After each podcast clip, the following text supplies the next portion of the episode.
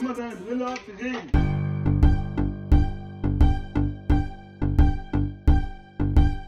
Gonzo Podcast.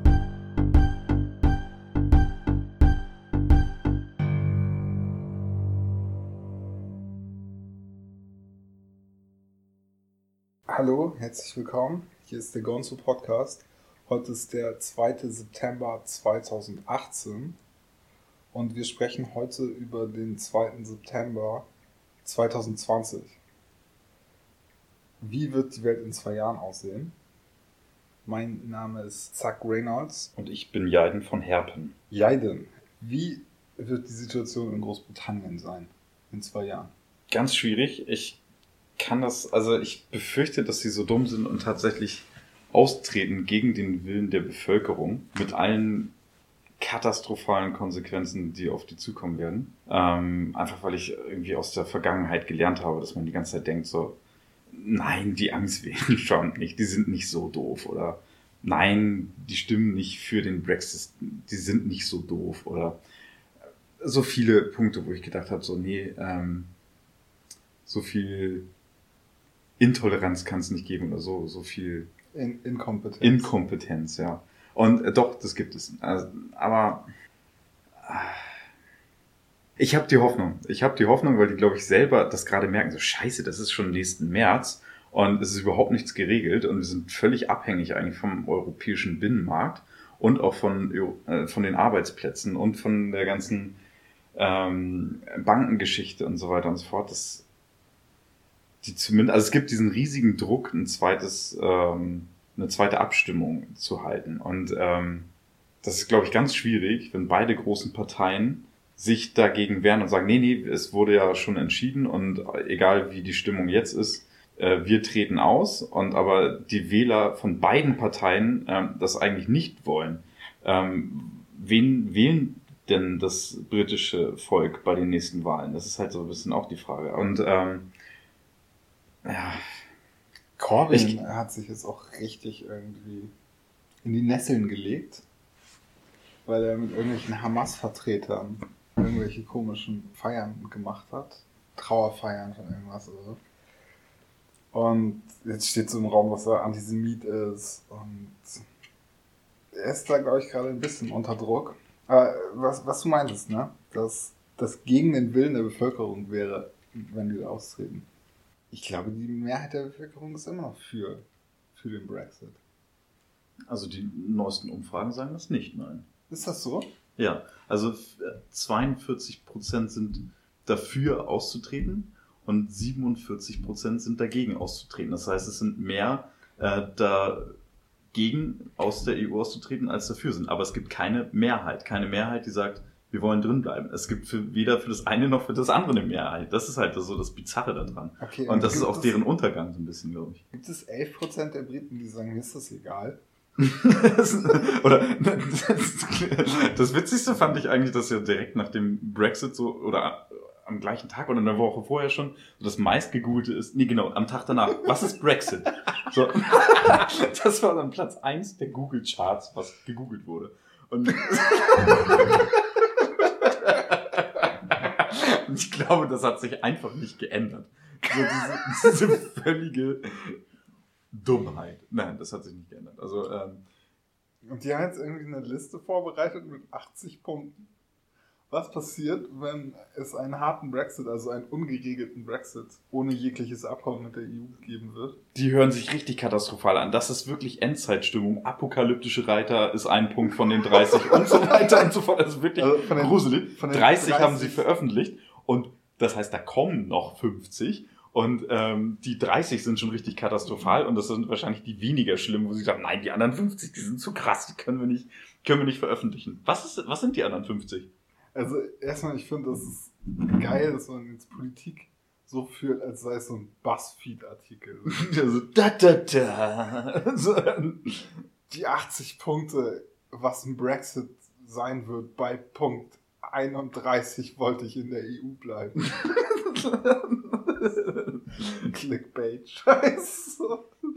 Super, ne? Ja, also Ja. hier die ersten 30 Punkte, die nächsten werden noch viel besser. keine Ahnung, warum macht man sowas. Ja. Warum sagt man nicht hier, hier ist die Liste. Also ich, ich lege mich fest, so ich leg mich fest, die bleiben drin. Okay. Ähm, auch wenn ich eigentlich äh, aus, wie gesagt, aus der Vergangenheit anderes gelernt habe. Aber ich kann es mir einfach nicht vorstellen. Und ähm, lustig ist auch, dass im Prinzip die EU total locker bleibt, oder? Hörst du irgendwelche panischen Stimmungen aus der EU? Wie schlimm das wird, wenn die Briten nicht mehr drin sind? Ich glaube, das wird runtergespielt auch so ein bisschen. Und es wird die ganze Zeit, ja, die können ja auch noch, die können ja noch zurückkommen. Das ist ja auch die ganze Zeit irgendwie deren Taktik zu sagen so, ja, nee, auf die Forderung gehen wir nicht ein.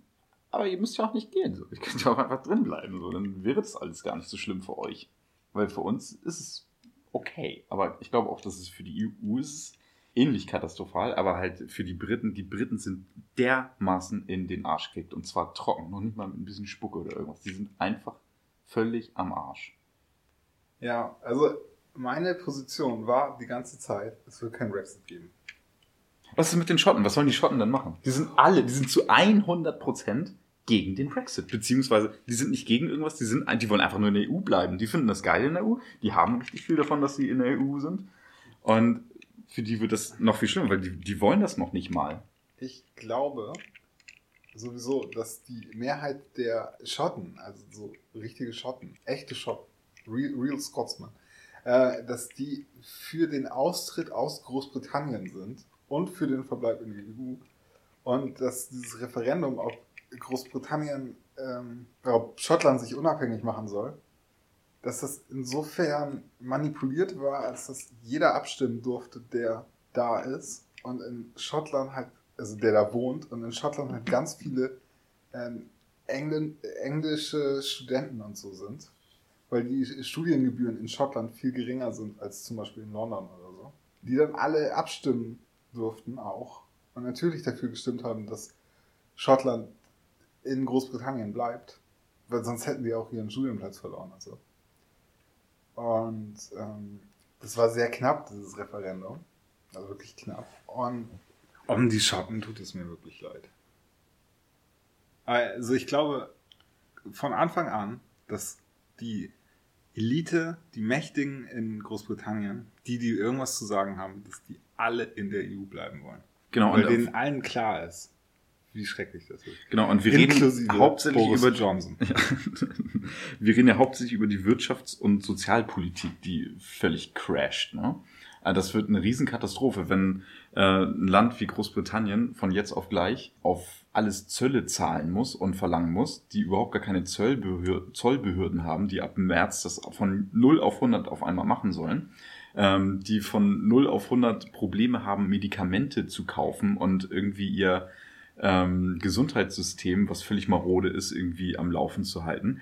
Ähm, da gibt's sehr, sehr viele Probleme. Und äh, die Sicherheitspolitik. Was ist mit der Sicherheitspolitik? Ich glaube, das ist ein nicht unwichtiger Punkt, oder? Wobei, ja, ich glaube, das NATO ist NATO. Und, ähm, ja, also polizeiliche Zusammenarbeit, geheimdienstliche Zusammenarbeit.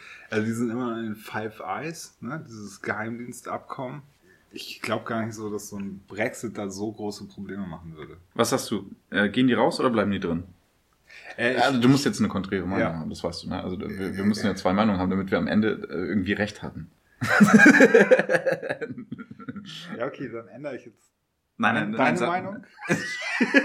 Aber meine Meinung ist, die bleiben drin. Ähm, dann ist deine Meinung ab jetzt, äh, sie treten hart aus, weil keiner irgendwie ein Abkommen vorher in der kurzen Zeit jetzt noch irgendwie hinkriegt. Geht ja nicht. Und danach bricht da alles zusammen und äh, sechs Monate später oder sechs Tage später beginnt die Diskussion äh, EU-Beitritt Großbritannien. nein, es gibt ja immer noch so eine Übergangszeit, oder? nee. Das, Es gibt dann keine wir Über- sind in der Übergangszeit. Okay, oder? gut, ja, ist klar. Und eine Sache würde ich auch noch sagen, ist äh, George Soros. Ne? Der, Ja. der Name ist jedem Verschwörungstheoretiker ein Begriff. So, das ist so der Böse, der Teufel und der Manipulator der Welt. Aber der Typ ist berühmt oder, oder reich geworden äh, als Manager des Fonds der Rentenkasse der amerikanischen Lehrer. Und das ist ein riesiger Fonds. Und mit diesem Fonds hat er gegen das britische Pfund gewettet und diese Wette gewonnen. Und ähm, das war nicht so gut für das britische Pfund. Und ich denke, dass sowas auch wieder passieren kann, wenn die da austreten. Dass die echt so, wie so ein Spielball auf den Finanzmärkten werden. Und es denen richtig schlecht gehen. Aber wie gesagt, ich glaube, das, das machen die nicht. Die, die bleiben drin. Diese ganze äh, Theresa May als ähm, Regierungschefin einzusetzen, das dient doch alles nur dem Zweck, dass so alles scheitert. Oder? Ja, okay. Wir werden es sehen. Ich glaube. Also ich, ich, es ist auch so ein bisschen einfach nur, dass ich sage, die bleiben drin, weil ich es hoffe. Zum einen für die EU, weil ich die EU liebe, zum anderen für die Briten, weil ich die Briten liebe. Und einfach, ich möchte das einfach nicht, dass den Briten das passiert, was ich als, ähm, als Worst-Case-Szenario, selbst wenn es nur so, so irgendwie ein Drittel weniger schlimm als das, was ich als Worst-Case-Szenario sehe, irgendwie kommen wird, es ist immer noch ziemlich eklig so. Ja. Und wie verändert sich so ein Volk dann? Wie verändert sich die Politik dann? Was für ein Land wird das denn dann, wenn es so katastrophal crasht? Ich meine, andererseits wäre das ein gutes Zeichen für andere EU-Mitglieder, nicht auszutreten. Aber da können wir auch Ungarn für nehmen oder so. Ja. ja, das ist schon richtig. Okay, also sie bleiben drin. Einigen wir uns drauf. Sie bleiben drin, ja. Ja. Ähm, wie wird die Situation in der Türkei sein? Ist Erdogan dann noch an der Macht? Auch schwierig, ne? weil man auch die ganze Zeit da schon denkt. Man denkt, okay, ähm, Glaubst Nein, diesmal bei der Wahl verliert er, weil es gibt halt so, Inche mobilisiert Millionen von sechs Millionen Menschen einfach mal ebenso. Ähm, in Istanbul waren das sogar. Waren es in Istanbul sechs Millionen Menschen oder war das nur? Ähm, ja, ja, das war in Istanbul. Ja. Und das ist schon ziemlich krass gewesen. so. Ich war, drei Millionen? Weiß ich nicht. Es, ja, es gibt da keine verlässliche Zahl, die irgendwelche Zahlen sagen kann. Es war eine es waren sehr, sehr viele. Es waren sehr, sehr viele, wenn man es einfach nur so die Bilder sieht, ne? Ja. Ähm, in ähm, das ist so Mega das Problem, so, dass ich gedacht habe, so, dass ich immer vertraut habe auf die Intelligenz des türkischen Volkes und immer wieder enttäuscht wurde. Ich meine, meine Sicht ist natürlich, ja, es ist ja auch keine objektive Sicht, so, sondern irgendwie so sehr subjektiv. Und ich finde halt Erdogan scheiße. Und ich finde Islamismus scheiße. Und äh, ich finde, das, was er aus diesem Land gemacht hat, die Türken tun mir leid. Ich finde auch so, die Türken sind ein großartiges Volk und haben eine tolle Geschichte und äh, eine tolle Kultur.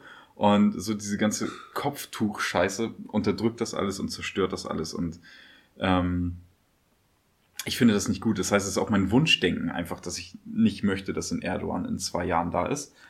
Ähm, und ich hätte auch gedacht, dass es jetzt noch schneller geht, so irgendwie nachdem diese lustige Geschichte mit äh, Trump war und dem Verfall der Lira und irgendwelchen Twitter-Geschichten wegen wegen Reden und so, was wir in der letzten Folge behandelt haben. Ähm, schwer zu sagen. Ähm, weil wenn jetzt irgendwie ein großes Unternehmen nach dem anderen in der Türkei pleite geht, wie viele Leute stehen denn hinter ihm noch? Aber das hätte ich jetzt auch schon gedacht, dass irgendwie die Leute nicht mehr hinter ihm stehen, wo die Lira so im freien Fall ist und andere Sachen schief gehen. Und ich meine, kein Volk kann das toll finden, dass irgendwie ähm, naja, dass Journalisten eingesperrt werden schon, aber es werden ja nicht nur Journalisten eingesperrt, sondern ähm, auch einfach ganz normale Bürger. Und ähm, einfach große Teile der Bevölkerung, die bauen so viele neue Gefängnisse. Ja.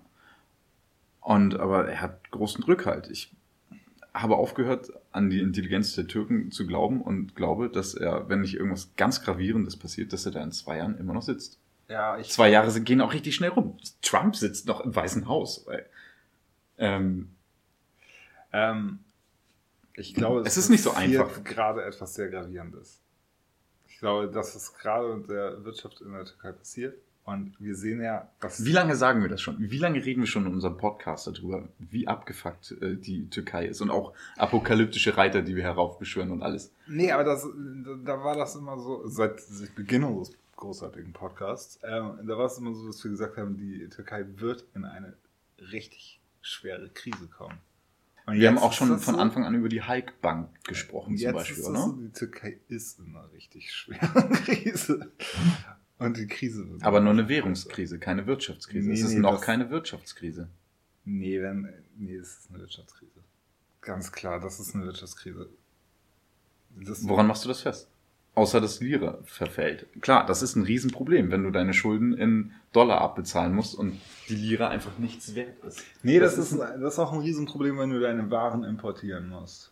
Und die Türkei importiert mehr Waren, als sie exportiert. Und zum Beispiel ein großer Träger der Wirtschaft, des Wirtschaftsaufschwungs in der Türkei ist die Bauwirtschaft und die muss so viele Waren und so viele Güter, so äh, Materialien importieren, ähm, dass die sich nicht mehr leisten kann, irgendwas zu bauen. Und, äh, Okay, und äh, warum, warum crasht die äh, Wirtschaft so doll, dass ähm, Erdogan dann nicht mehr da ist? Denk dran, du musst eine andere Meinung haben als ich, weil ich habe schon gesagt.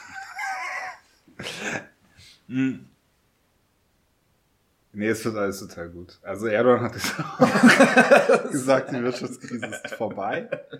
Und ähm, die Türkei ist ja auch nicht darauf angewiesen, jetzt in der NATO zu sein. Die kann ja auch mit Russland und dem Iran und China neue, neue Allianzen bilden.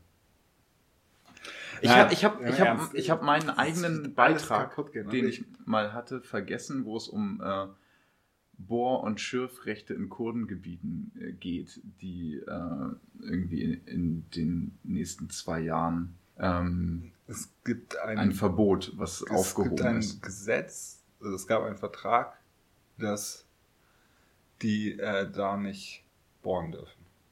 Der ist noch von Atatürk, oder? Atatürk hat, glaube ich, diesen Vertrag mit den Kurden geschlossen, oder? Kann das sein? Ich weiß es nicht. Alles, was ich dir jetzt erzähle, ist das, was du mir erzählt hast. Was völlig haltloser Käse war wahrscheinlich, aber ähm, Und du meintest, die Türkei hat jetzt angefangen, da äh, Bodenschätze abzubauen gegen, gegen diesen Vertrag.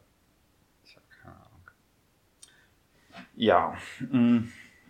Ah, noch, noch eine Frage. In zwei Jahren wird es Kurdistan geben. Als Nationalstaat. Ja, vielleicht in, ähm, im Irak vielleicht, ne? Oder auch in Syrien. Nö, in Syrien nicht. Wieso nicht? Das ist was anderes. Das ist völlig anderes. Kurdistan in Syrien und Kur Kurdistan im Irak. Äh, wer hat denn was gegen den Kurdenstaat im Irak? Die Türkei, der Iran, Assad. Und ähm, wer hat was gegen den Kurdenstaat in Syrien? Die Türkei, der Iran, Assad. Und ähm, was meinst du, wie, wie feurig das Thema in Syrien ist? Also das. Also, Also de, facto, de facto gibt es einen funktionierenden und richtig, also das, der, die Kurdenautonomiegebiete im Irak sind de facto ein eigener Staat. Die dürfen das nicht so nennen. Aber ähm, allein durch den Ausbau amerikanischer Basen ähm, und anderen Fakten, die da geschaffen werden und einfach, weil es funktioniert wirtschaftlich und sicherheitspolitisch einfach so. Das ist der einzige funktionierende, ähm, das einzig funktionierende Gebiet im Irak.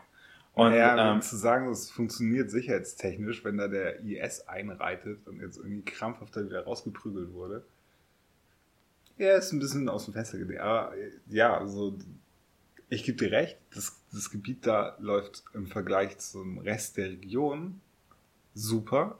Die USA bauen da gerade ein Konsulat, das das größte der Welt sein wird, in Erbil. Also da kann man sich auch fragen, warum machen die das? Scheint denen wichtig zu sein.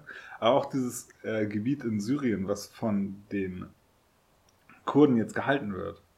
Also jetzt nicht Afrin oder, äh, oder die Region vor Manbij. Ich wollte gerade das, äh, das, Das- Beispiel Afrin zum einen geben, wo man eigentlich gedacht hat, dass, dass sie da. Entschuldigung, ich habe dich unterbrochen, erzähl erstmal zu Ende. Äh, So. Das andere Gebiet da ist das ganze Erdöl. Und da sitzen die Amerikaner. Und warum sollten die Amerikaner da weggehen wollen? Warum Ja, aber im Irak, nicht in Syrien. Nee, nee, in Syrien. Ja, was heißt, aber da, da nicht weggehen ist eine Sache. Ähm, da einen Kurdenstaat äh, gründen ist eine andere Sache. Und äh, zum Beispiel speziell das Beispiel Afrin ähm, hätte ich auch nicht gedacht. Ich hätte gedacht, es wäre den Amis wichtiger, das da zu halten. Und ähm, Da ist kein Öl. Ja, aber es ist, ja, aber das heißt ja, dass die, die Kurden sind den Amis ja auch nur so mittelwichtig. Ich glaube, dass sie da loyaler geworden sind und ich finde das gut, wie die sich jetzt verhalten haben in der ganzen Krise und in, in, im Syrienkrieg allgemein, wie sie sich den Kurden gegenüber verhalten haben. Aber ich würde das als viel instabiler ansehen als äh, zum Beispiel im Irak. Im Irak, das Ding ist gesetzt. In Ja, Syrien, Also ich glaube, Militär, äh, in Syrien ist es ein militärisch halten, gehaltenes Gebiet. Im Irak ist es de facto ein Staat, den sie nicht Kurdistan nennen dürfen. Ja, also in ähm, Syrien, dieses Gebiet, was ich jetzt so im Kopf habe, das ist, also es geht bis zum Tigris oder Euphrat, verdammt, einer dieser Flüsse. Ähm, das ist hauptsächlich einfach nur Wüste und da leben auch nicht so viele Leute. Das ist nicht so äh, besiedeltes Gebiet, aber da ist halt viel Erdöl. Und ich Ja. glaube, dass die auch in Kanada große Militärbasen hinbauen. Also ich lege mich fest, es gibt in zwei Jahren keinen Staat, der offiziell Kurdistan heißt. Okay, Ähm, aber dass es äh, ein Gebiet gibt, was sich selbst Kurdistan nennt, was jetzt nicht an, international anerkannt ist und was irgendwie so funktioniert wie ein Staat, ja, das bauen die weiter aus. Okay. Ähm, ich lege mich fest zu der ursprünglichen Frage, wie ist die Situation in der Türkei und ist Erdogan noch an der Macht? Ich sage, Erdogan ist nicht mehr an der Macht. Okay. Ich würde sogar sagen tot. Wenn er nicht mehr an der Macht ist, dann ist er tot oder im Gefängnis. Und ich glaube, dass Tod ihm besser gefallen wird, weil was sie in, äh, in der Türkei jetzt mit Gefangenen gemacht haben, ähm, zum Beispiel nach dem gescheiterten Militärputsch, ist nicht lustig. Es gibt da eine Menge Leute, die, glaube ich, richtig Hass auf den haben, was auch Korruption angeht, was auch deren, äh, wie die ähm, mit Vetternwirtschaft umgehen und so weiter und so fort. Und die Aber Situation in Beispiel- der Türkei? Äh, okay, wie, wie, wie machen die das? Das ist zum Beispiel, also jetzt ist ja noch so, er, hat, er besitzt einfach alle Fernsehsender und demnächst auch alle Zeitungen. Du müsstest die Türkei, also von außen oder von innen? Wie, wie geht Erdogan da raus? Ja, es ist immer von innen plus Leute, von, die von außen ihre Interessen versuchen Ah, zu wahren. okay. Also, Ich hoffe, dass du recht hast und befürchte, dass ich recht habe. naja, also es geht nur um Erdogan an der Stelle. Äh, wobei ich auch recht haben würde, wäre, wenn es so ist, dass in der Türkei äh, einfach alles scheiße ist. So.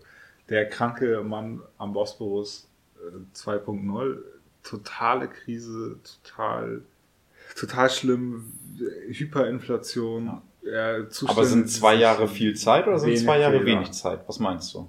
Ich finde, zwei. Jahre ist ein super kurzer Zeitraum eigentlich. Nee, ich glaube, in unserer Welt sind zwei Jahre richtig viel. Überleg mal, jetzt vor zwei Jahren war Trump nur als Präsidentschaftskandidat. Nee, war noch nicht mal, oder? Nur eine.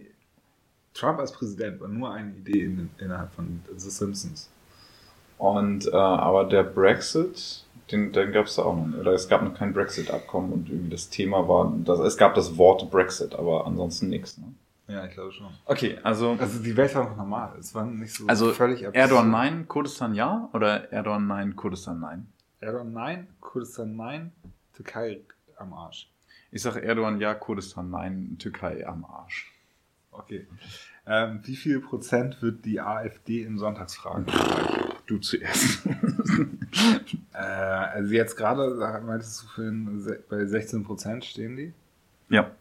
Äh, ich kann mir vorstellen, dass es innerhalb der nächsten zwei Jahre noch irgendwie weiter hochgeht, ein bisschen piekt, aber in zwei Jahren äh, deutlich unter 15 Prozent ist.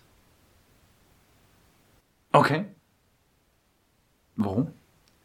Ja, weil ich glaube, das, äh, also ich glaube allgemein äh, die Stimmung gegen Zuwanderer, also nee, gegen, gegen Flüchtlinge. Also ich hoffe, wir werden bis dahin irgendwie so eine Diskussion haben, die so ein bisschen dreigeteilt ist zwischen Flüchtlingen, Asylanträgen und Zuwanderung. Ich glaube, die äh, Diskussion wird allgemein so härter werden gegen, gegen ähm, Flüchtlinge und Asylanten. Und ähm, also ich, ich denke, dass die AfD einen großen Einfluss darauf hat, auf die Politik, die dann hier all- allgemein umgesetzt wird. Aber dadurch dann auch so das Bedürfnis nach AfD zurückgeht. Was aber auch sein kann, ist, dass halt irgendwie der Osten noch weiter Warum abrutscht. ist denn die AfD einen Punkt nach oben gegangen? Was ist dann deine Einschätzung? Äh, Ein, ein Punkt ist normale Schwankung, würde ich sagen. Also jetzt gerade, wir wir reden jetzt gerade zu einer Zeit, wo in Chemnitz irgendwelche Leute auf die Straße gehen, Leute unzufrieden sind, Leute auf die Straße gehen, weil sie gegen Nazis sind. Le Nazis auf die Straße gehen, weil sie das Thema für sich okkupieren wollen. Und Ja, genau. Und da- das Problem ist, dass da eine, große Masse von Leuten drin sind, die irgendwie eine Form von Kritik haben. Also und, so und Leute und normale Chemnitz. Genau. Die wahrscheinlich, also der normale die eher, eher, ist- sehr, eher sehr rechts ist. Also für, für einen äh, Hamburger, einen Niedersachsen oder äh, jemanden aus Nordrhein-Westfalen wahrscheinlich hart als äh, am rechten Rand gilt. Ne? Ja. Ähm, ja, okay, genau. Äh, Ich will das gar nicht weiter beitreten. Ich, ich sag mal meine Einschätzung. Ich sag, die AfD geht hoch in den, in den Umfragen. Das heißt nicht, dass sie bei einer Wahl diese Zahlen bekommen, aber ich sage, dass sie hoch, dass es nur einen Weg gibt für die AfD, äh, solange das Prinzip so weiter funktioniert. Das, äh, das Blöde ist ja eigentlich, dass äh, da was passiert ist, was nicht in Ordnung ist. Und zwar, äh, dass ein Mensch erstochen wurde. Das, äh, das ist das eine. Ähm, und dagegen gibt es einen Protest, weil das jemand war, der im Prinzip eigentlich hätte nicht in Deutschland sich aufhalten sollen. Nicht, weil äh, der ein Ausländer ist oder weil der ein Flüchtling ist, ein syrischer, sondern weil der ein abgelehnter Asylbewerber ist, der hätte in Bulgarien sein sollen oder in Syrien, weil der Straftaten begangen hat und auf Bewährung war und eigentlich ähm, genau nur wegen einem Verwaltungsfehler äh, sich in, auf deutschem Boden aufgehalten hat. Und dagegen, dass der noch hier war und dass so Gruppen sich zusammenrotten und irgendwie das Sicherheitsgefühl irgendwie in die gefühlte Sicherheit in Chemnitz irgendwie ähm, sich rapide verschlechtert hat. Dagegen haben die Leute protestiert und, und nee, ich glaube, so, sie haben indifferenzierter protestiert, einfach gegen, hier sind zu viele kriminelle Ausländer. Punkt. Ja, vor allen Dingen, weil das direkt an dem Abend losging. Das hörte sich so an wie, okay, jetzt das passiert, worauf wir gewartet haben, jetzt gehen wir auf die Straße und sagen, äh, äh, äh, was sagen die noch? Wir sind das Volk. Ähm, Wir sind das Volk. das ist ein bisschen Genau. off- Nein, aber, ein bisschen off-topic. nein, genau, lass dich das, ich war noch gar nicht fertig. Ja, okay. ähm, dass die Leute auf die Straße gehen und protestieren äh, gegen diese, ja, irgendwie das Sicherheitsgefühl ist doof und wir finden das, äh, oder von, von, mein, von mir aus auch nur so, okay, hier sind zu viele kriminelle Ausländer. Und äh, woraufhin dann irgendwie einige da äh, sowas wie ein Pogrom gemacht haben, also irgendwie, keine Ahnung, zehn, zehn äh, Menschen sind aus so einer Gruppe angegriffen worden von offiziell, also von, von Nazis, Rechtsradikalen, was auch immer, von äh, ausländerfeindlichen Menschen, die sagen, okay, irgendjemand hat jemanden Deutschen erstochen, jetzt werden wir dafür irgendjemand wahllos irgendjemandem auf die Fresse hauen. Also so, so eine Form von Pogrom einfach. Das, das glaube ich, das richtige Wort dafür, oder? Einfach das an irgendjemandem auslassen, dass irgendjemand anderem irgendwas passiert ist, ne? Ja, ja, Genau, so Lynch- genau. Lyn genau, Lyn Lynchmob. Lynchmob, ja. vor allem, Ja. Ja, und ähm, die Presse hat halt nur darüber berichtet, was, äh, was irgendwie diese zehn Menschen da gemacht haben und haben diese Masse von Menschen, die da demonstriert haben in Chemnitz, ähm, Missrepräsentiert. zumindest gefühlt missrepräsentiert und halt, ähm, ich glaube, da fühlten sich viele über ihre möglicherweise gerechtfertigte ähm, Kritik irgendwie, ähm, fühlten sich in falsche Ecke gestellt. Ja, und dieses Gefühl ist, glaube ich, irgendwie gibt's halt einfach bei vielen Menschen und irgendwie die, ähm, die Meinung der Presse und die Meinung von so äh, den Stammtischmenschen ist, glaube ich, da gibt's eine riesige Diskrepanz dazwischen. So. Ja, Und ähm, das glaube ich auch. hatte ich ja auch schon mal gesagt, dass einfach so über 70 Prozent aller Journalisten wählen irgendwie die Grünen. So. Und irgendwie über 80 oder, oder 85 Prozent wählen links. Und ähm, die müssen halt, also wir sind ja der Gonzo-Podcast, wir müssen überall unsere, unsere subjektive Meinung reinsenfen. Und das machen, macht halt die Presse auch so. Und ich glaube, das ja. gibt halt so... Krass so fand ich die Statistik äh, über welche Medien wie viele positive und wie viele negative Beiträge über über Trump. Trump machen. Das ist krass, ne? Und die bei dieser ähm, die, die Medien, die am negativsten darüber berichten, da war ganz oben mit irgendwie 98,5 Prozent aller Beiträge über Trump sind negativ, war die ARD noch vor äh, CNN. Und das ist völlig krass. Komisch, ne? Das ist, sagt einem ein bisschen Angst. Ja. Aber was Genau, ich äh, gerade zum Thema. Genau, und deswegen glaube ich, dass das Problem ist, dass, es, dass sich das immer weiter potenziert, ob man jetzt der gleichen Meinung ist oder nicht. Aber äh, immer dieses Ding, irgendwas passiert, irgendwie die Reaktion darauf ist falsch, wie, ähm, wie die Leute in Chemnitz jetzt äh, darauf reagiert haben, was da passiert ist, ist äh, falsch und die Art, wie die Presse darauf äh, auf diese falsche Reaktion reagiert hat, ist falsch und niemand redet über den Fall und alles ist furcht, furchtbar kompliziert geworden. So, es äh, wird überhaupt nicht sachlich äh, diskutiert und ähm, Angela Merkel ist irgendwo in Afrika und versucht irgendwie äh, krampfhaft äh, Leute irgendwie zu finden, die gegen Geld Flüchtlinge aufnehmen, zurücknehmen und ähm, sieht diese Problematik nicht, die da möglicherweise ist.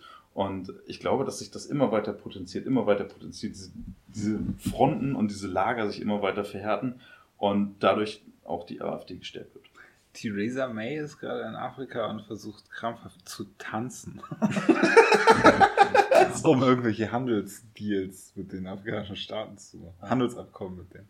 Ähm, aber meine allgemeine Einschätzung über Rechtsextremismus und ähm, das Erstarken der Rechten ist. Also ich glaube, es wird immer, immer irgendwelche Zeiten geben, bei, bei Kriegen und so, wo Flüchtlingswellen nach Deutschland kommen und es wird immer in Wellen irgendwie so ein Anstieg von rechts. Aber es gibt ja überhaupt gar keinen. Aber jetzt muss ich dich schon wieder unterbrechen, aber das ist, es gibt ja keine großen Zahlen von Flüchtlingen, das ist ja das Problem. Das ist jetzt ja. keine Debatte, die jetzt um diesen Moment geht, sondern es ist ja eigentlich so eine rückwirkende Debatte für, siehst du, 2015 war dies und das und das war so und so und so weiter und so. Es geht ja eigentlich gar nicht um, es ist ja keine Debatte über die Gegenwart, sondern eine Debatte, eine ja, Vergangenheitsdebatte. Die sind, vor, vor drei Jahren sind die hier so physisch in diesem Raum angekommen. Aber es ist immer noch ein Prozess, wo, wo die hier, wo die hier ankommen. Also zum Beispiel ein Freund von mir war das erste Jahr, als er hier war, nur quasi nur in so, so einer Unterkunft. Das, also nicht wirklich rausgegangen und ist nicht wirklich äh, sichtbar in dieser Gesellschaft gewesen. Und ähm, dieser Prozess, dass die Menschen hier in dieser Gesellschaft ankommen, der läuft noch. Und ja, ich denke, der die Bewegung der Rechten nimmt zu und nimmt wieder ab und wird irgendwann wieder zunehmen und wieder abnehmen. Ich mache mir da überhaupt keine Sorgen drüber. So dieses, diese Panik, die in der Presse verbreitet wird, so, oh, die, die Rechten erstarken und nee. Also vielleicht gerade temporär ein bisschen, aber scheiße. Also ich fand diesen Satz so witzig. Den, der Spiegel hat den, die Überschrift gehabt, den Schneeball zertreten, bevor es eine Lawine wird. was so genau das beschreibt, was du gerade gesagt hast. So, das halt so, das äh, so groß zu machen und aufzubauschen, um das so im Keim zu ersticken. Geil fand ich auch, jemand hat irgendwie den Spiegeltitel genommen und daneben einen anderen Spiegeltitel von vor ein paar Monaten oder so über die Islamisierung Deutschlands. Ja. Dann siehst beide nebeneinander. Die so, scheiße, die, die Nazis übernehmen und es wird Islamistisch. was, okay. was eigentlich sogar das Thema von Michel Houellebecqs äh, Roman Unterwerfung ist. da passiert eigentlich genau das. Dass die, dass die Rechten mit den Islamisten irgendwann koalieren und dann die Macht übernehmen. Aber ja, eine ja. politische Macht, eine demokratische Macht, das ist das Interessante ne? an, an seinem Szenario, was er da baut. Ähm, dass sie demokratisch gewählt aufgrund ja, von demografischen Wandel und anderen Geschichten einfach an die Macht kommen, weil die die Mehrheit bilden. Ne? Super gemacht, super ja, konstruiert dieses Buch, äh, genial gemacht. Ja, ich liebe auch diesen Schriftsteller. Äh, das ist jetzt ein bisschen off-topic äh, off zu unserer Frage, wie wird die Welt in zwei Jahren, aber ganz kurz nochmal zu Chemnitz. Wie hoch, glaubst du, ist der Anteil an diesen ausbrechenden Protesten? Wie hoch ist der Anteil der Verantwortung des russischen Auslandsgeheimdienstes? Kannst viel, oh, ganz viel. Kannst du dir vorstellen, dass die da gezielt irgendwie ihre Total, ja, volles steuern, gezielt faken müssen? Das auch, weil auch, glaube ich, viele ihre Informationen von Russia Today gerade im Osten ziehen. So, ne? Ich glaube, das ist auch so zum einen so ein bisschen verwurzelt so und äh, zum anderen ist Russia Today unglaublich gut, sehr unterhaltsam, bringt einem immer zum gleichen Thema fünf unterschiedliche Lösungsvorschläge so und man kann sich irgendeinen aussuchen, den man witzig findet. Und die Chemnitzer nehmen halt den, den die irgendwie am besten finden. So. Und äh, ähm, ich glaube, dass russische, russische Propaganda einen riesen äh, Teil spielt, wie mit diesem Fall von irgendwie einem deutsch-russischen Mädchen, was einfach nur total versoffen war und sich irgendwo hat durch, ich weiß den Fall nicht mehr, aber irgendwie, wo irgendwie so Vergewaltigungssachen ja, und so weiter und so fort das war verbreitet wurden. Ich, ja, weiß, ich weiß es auch nicht, aber auf jeden Fall. Fall du meinst, so? Genau. Das war, was die halt, wo sie so eine Affäre da Genau, ja, und die haben so Deutsch-Russen in Deutschland massiv mobilisieren können damit. Ähm, also ich kann mir auch vorstellen, dass die Das ist total Russen einfach, so, so schwarz vermummte irgendwo reinzubauen. Natürlich, normal, also. Auch so, was also so Mediensteuerung abgeht. Also das auch, aber nicht von einfach so sich unter so eine Masse mischen und dann der sein, der irgendwie jemanden angreift. Tätlich angreift. Oder auch ähm, in Facebook-Gruppen derjenige sein, der so die richtigen Sachen streut. Oder halt einfach so ähm, Infrastruktur, digitale Infrastruktur. Ähm, Facebook-Gruppen äh, mobilisieren, äh, Leute dahin karren, äh, Informationen verbreiten innerhalb von Netzwerken und das einfach immer und immer wieder rausbomben. So, das glaube ich einfach so, das ist so Standard auch, oder? Das machen die, glaube ich, Tag und Nacht. Heißt das Infowar, wenn sie das sagen? Okay, kommen wir weg von der AfD an Chemnitz. Reden wir über Autos. Welche Form von Auto wird am meisten gekauft werden? Also. In zwei Jahren. In zwei Jahren. In genau zwei Jahren. Ja. Ich glaube, ich glaube, wir werden voll auf Elektroautos sein. Und ich glaube, wir sind, werden dann an der Schwelle sein zu der Frage, kaufe ich mir jetzt ein Auto, was ich selber fahre oder warte ich, bis die autonom fahrenden Autos da sind? War das schon? Äh, Diesel wird es nicht mehr geben. Ja. Okay. Ja, ich bin oldschool. Ich, ich keine Ahnung. Ich habe vor kurzem hm. erst irgendwie Internet irgendwie als, als wichtig erkannt und hab, hab kein Online-Banking und ich bin einfach oldschool, so Waldorf, Waldorf oldschool. Und ähm, ich glaube, das aus unterschiedlichen Gründen nicht. Ich würde das auch total gut finden, wenn ähm, die deutsche In Autoindustrie auf einmal kommt, so, ach ja, erinnert ihr euch da auch noch an dieses Wasserstoff-Dingsbums, was wir die ganze Zeit immer so sagen, was wir aber nicht machen? Und die äh, Pläne sind, sind schon lange in den Schubläden. Aber weil wir halt Dieselautos verkaufen wollen, weil es halt irgendwie am meisten ähm, Arbeitsplätze irgendwie äh, generiert, ähm, haben wir das nicht gemacht. Aber so Wasserstoffautos sind der Shit. Und äh, niemand hat äh, genug Lithium, um irgendwie jedem so ein ähm, Batterieauto irgendwie zu basteln. Und äh, ich glaube nicht, dass Elektroautos in zwei Jahren die meistverkauften Autos sind. Ich glaube, das sind immer noch Benziner. Ich glaube, dieses, äh, diese Dieselgeschichte, wo eigentlich nur Deutschland irgendwie dran festhängt. So. Ähm, das Thema ist durch. Ähm, aber Elektroautos, die meistverkauften Autos? Nee, glaube ich nicht. Na gut. Hast du Empfang? Nein. Hast du in zwei Jahren Empfang? Nein. Also nicht in Deutschland, überall anders, ja, aber nicht in Deutschland. überall anders so guten Empfang. Richtig guten Empfang. In Bulgarien, scheiß verdammt guten Empfang in Bulgarien. Aber in Deutschland nicht. Ne? G5 überall. Und auch immer noch Verträge, so Handyverträge, Oldschool-Handyverträge mit einem Gigabyte Datenvolumen, was sie einem für 60 Euro verkaufen und so. Flat, nee, Flat Rates. Flat Rates. Mit einem Gigabyte. What? ja, nee, Deutschland wird immer Oldschool bleiben. Okay, äh, ich, also eigentlich äh, habe ich ja immer nur deine Meinung in allen Punkten, aber äh, um mal was Provokantes zu sagen.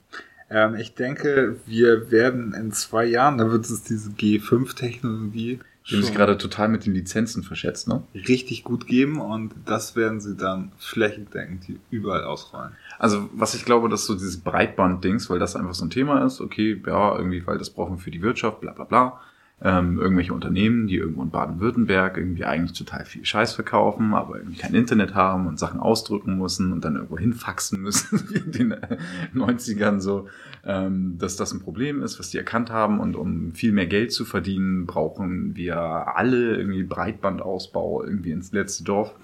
Aber dass du wirklich irgendwie Handy empfangst, glaube ich nicht. Warum, warum sollten die das jetzt ändern? Hamburg ist eine der reichsten Städte in Europa. Ähm, und du hast im Hamburger Stadtgebiet einfach keinen Empfang. So das, ist das Schäbigste überhaupt. So rege ich mich ja die ganze Zeit drüber auf. Das ist wirklich eine der Sachen, wo ich wirklich irgendwie mir eine Mistforke schnappen könnte und vor den ja, Bundestag und einen Fackel mit einem Rathaus. Ja, ja, wirklich so. Es regt mich einfach unglaublich aus. Es kann nicht angehen, aber ähm, und es ist ja auch kein neues Thema. Warum sollten die es jetzt gebacken bekommen? Ich, ich weiß nicht da glaube ich einfach nicht an die Kompetenz der deutschen Politik. So, selbst wenn die das als krasses Problem ansehen, aber wie lange reden die von diesem Breitbandausbau schon? So? Aber weil die deutsche. Ich bin ganz schön pessimistisch, so, ne? aber, ist, aber weil die deutsche halt. Politik so absolut inkompetent ist und auch der neue Digitalrat mit zehn Mitgliedern nichts, nicht, so gar nichts daran ändern wird, ähm, ist jetzt, glaube ich, ein Punkt erreicht, wo die Industrie selber sagt, okay, wir müssen es selber machen. Und ähm, der eine Chef von Unity Media oder so, hat ja auch gesagt, wir wollen jetzt äh, eine Netzgesellschaft gründen, die gemeinsam äh, das Netz ausbaut. Vielleicht kriegen die das hin. Okay, ähm, ich habe das nur am Rande gelesen. Ich muss jetzt wieder ganz gefährliches Halbwissen rausjagen, so, aber diese 5G-Geschichte ähm, und die Lizenzen, damit haben die sich furchtbar verkalkuliert. Ne? Also die wollen das gerade an Netzbetreiber, diese 5G-Lizenzen verkaufen und haben da hunderte Milliarden irgendwie eingeplant an Einnahmen. Äh, nee. oh also, okay. Voll am Arsch. Nein, das wird, Die haben das eingeplant? Das die haben das eingeplant und niemand kauft das, so, weil es ist eh nirgendwo Netz.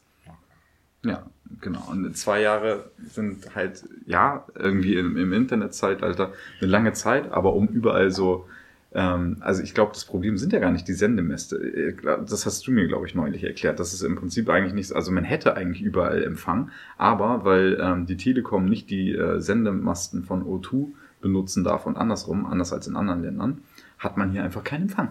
Ja, es gibt kein, kein Roaming untereinander. Ja. Also, und solange das nicht politisch, also man könnte es von jetzt auf gleich ja sagen, wenn, wenn der deutschen Politik das so wichtig ist, dass man überall Empfang hat, dann könnten die das einfach machen und dann hätten wir doch überall, also hier jetzt gerade nicht auf dem Dorf, aber ähm, dann hätte man doch in Hamburg vielleicht Empfang.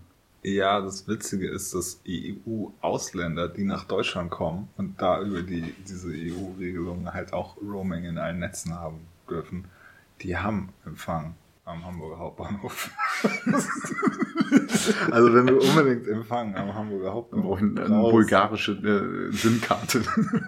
ja, die darf man wiederum nicht haben, weil Schweizer äh, ja. SIM-Karte. Okay, also du sagst Empfang, ich sag kein Empfang, ja? Ja, aber ich sag das auch nur, um eine andere Meinung zu haben. Also, äh, ja, ich finde das gut. Ja, wie gesagt, wir müssen am Ende müssen wir Recht behalten. Das reicht. Das Gute ist, dass wir zwei Personen sind. Wird es den Euro noch geben und gibt es die EU noch? Ja und ja. Ja, ja. Denke ich. Auch. Punkt aus. Genau. Und äh, ich glaube sogar, dass, dass es irgendwie. Also das ist das Einzige, wo ich total positiv bin, so auch wenn ähm, ganz viele gegen die EU wetten, zum einen die Amerikaner, die Schweizer und äh, andere wichtige Player einfach einen Vorteil davon hätten, wenn es die EU nicht gibt. Aber ich glaube, das ist einfach ein unglaublicher Machtfaktor und ich glaube, dass ähm, die Leute sich deswegen dessen bewusst sind. Ich glaube, dass diese, wie gesagt, ich bin totaler Freak, was diese europäische Idee angeht. Die finde ich großartig. Das ist eine der besten Sachen, die je erfunden wurde, die Europäische Union. Und ähm, das das schlechteste System mit Ausnahme aller anderen.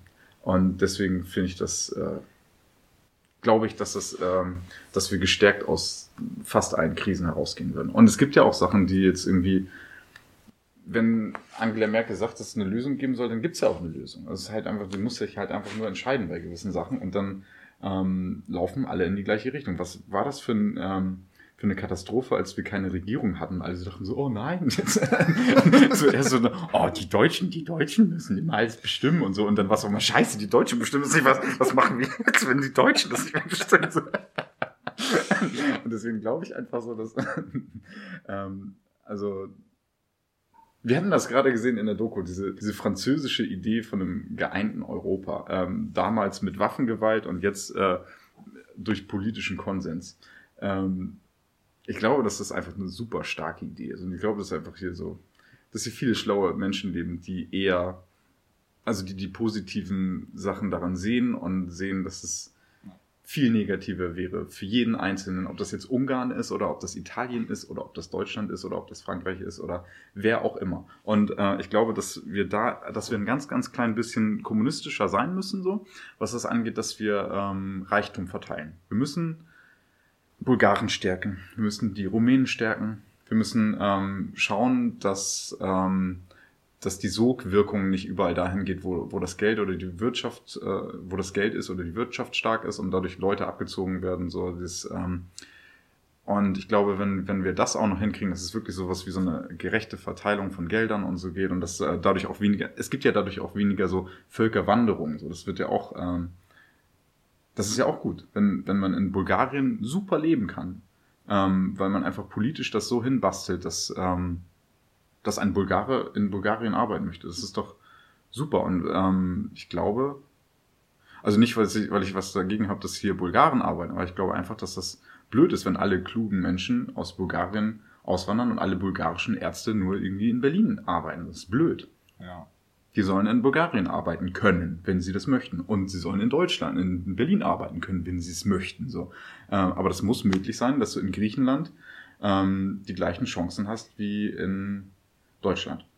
Zumindest, also nicht die gleichen, aber vergleichbare oder ähnlich gute Chancen. Und ich, das ist auch für mich auch das Wichtigste, dass wir aufhören müssen, so ähm, Griechenland auszubeuten. Falsche Informationen beim EU-Beitritt hin oder her, aber das ist die Wiege Europas, die Wiege der De Demokratie und wir müssen aufhören, irgendwie immer nur so wirtschaftliche ähm, Gründe irgendwie anzuführen, weswegen man irgendjemandem hilft. Und ich glaube so, da muss äh, es muss mehr Solidarität geben und ich glaube, das wird es geben. Also ich 100% pro Europa und 100% ja, die, in zwei Jahren gibt es die EU noch und in zwei Jahren gibt es auch den Euro noch. Guckt dir mal an, wie stark der Euro und wie stabil der Euro die ganze Zeit ist ja. und durch wie viele Krisen wir gegangen sind. Normal, ey, auf jeden Fall, die EU wird es noch geben.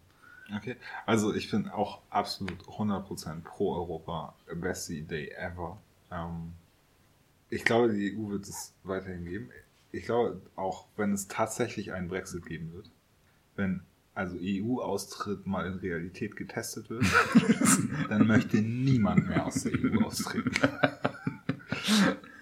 Also wirklich, wenn Großbritannien austritt, hat das, glaube ich, einen krassen Effekt auf alle diese Parteien in Europa, die sagen, wir müssen irgendwie aus dem Euro raus, aus Europa raus. Ist dir aufgefallen, dass die Stimmen richtig abgeebbt sind, dass selbst alle europakritischen Parteien auf einmal keine EU-kritischen Parteien mehr sind, sondern irgendwie irgendwelche anderen Themen sich ausgesucht haben, wo sie anti sind? Gibt es irgendwelche wirklich, die sagen, nee, wir möchten austreten aus der EU, weil die EU ist scheiße? Nein, in Deutschland schon gar nicht. Die, die äh, deutsche äh, von Professor Bernd Lucke, Lucke gegründete eurokritische Partei Alternative für Deutschland ist voll auf, wir sind gegen Islamismus, wir sind gegen Islamisierung umgestiegen. Davon, da redet auch keiner mehr davon. Niemand. Das, ist absolut Euro kein Thema. Ähm, also ich denke, es wird die Europäische Union geben. Höchstens Großbritannien tritt aus, sonst keiner. Den Euro tritt Schottland bei? Das wird sehr kompliziert werden, ne? weil so viele andere auf der Warteliste sind und man nicht sagen kann, so, ja, sorry Mazedonien, wir nehmen jetzt erstmal Schottland dran, weil die waren ja schon mal drin. Das geht ja auch nicht. Ne? Also die müssen sich ja eigentlich hinten anstellen. Nee, nee, ich glaube, nee, nee, müssen sie nicht. Also sie müssen nur aus Großbritannien austreten. Das heißt, es würde eine europäische Außengrenze geben zwischen Russland und Großbritannien. Das geht eigentlich auch nicht. Das geht alles nicht. Deswegen treten sie auch nicht aus. ähm, so, ich, also ich glaube, den Euro wird es geben. Das ist ähm, politischer Wille, dass der gehalten wird. Äh, als ich vor Monaten anfing, mich intensiv mit Thema Bitcoin und so zu beschäftigen, dachte ich irgendwann, okay, alles klar, wenn wenn der Euro abgeschafft wird, dann wegen sowas. Und meine Prognose ist, innerhalb der nächsten zwei Jahre wird man irgendwo in Zeitungen lesen den Begriff Krypto-Euro. Leute werden darüber anfangen nachzudenken. Das wird eine beschissene Idee sein. Und du kannst es ja nicht steuern. Warum sollte es ein Krypto-Euro geben?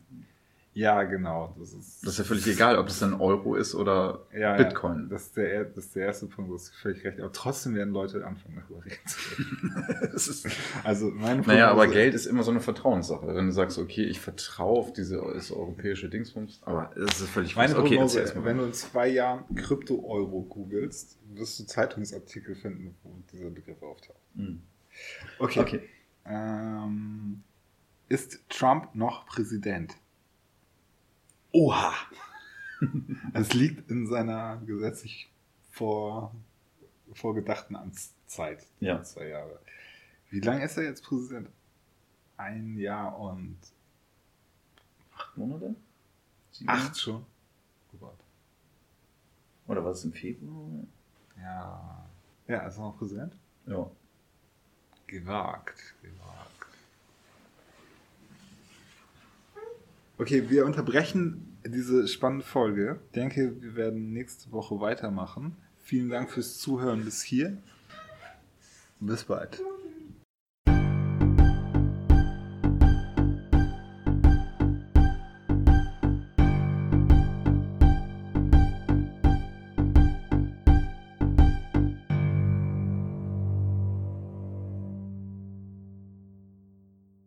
Stay woke, bitches.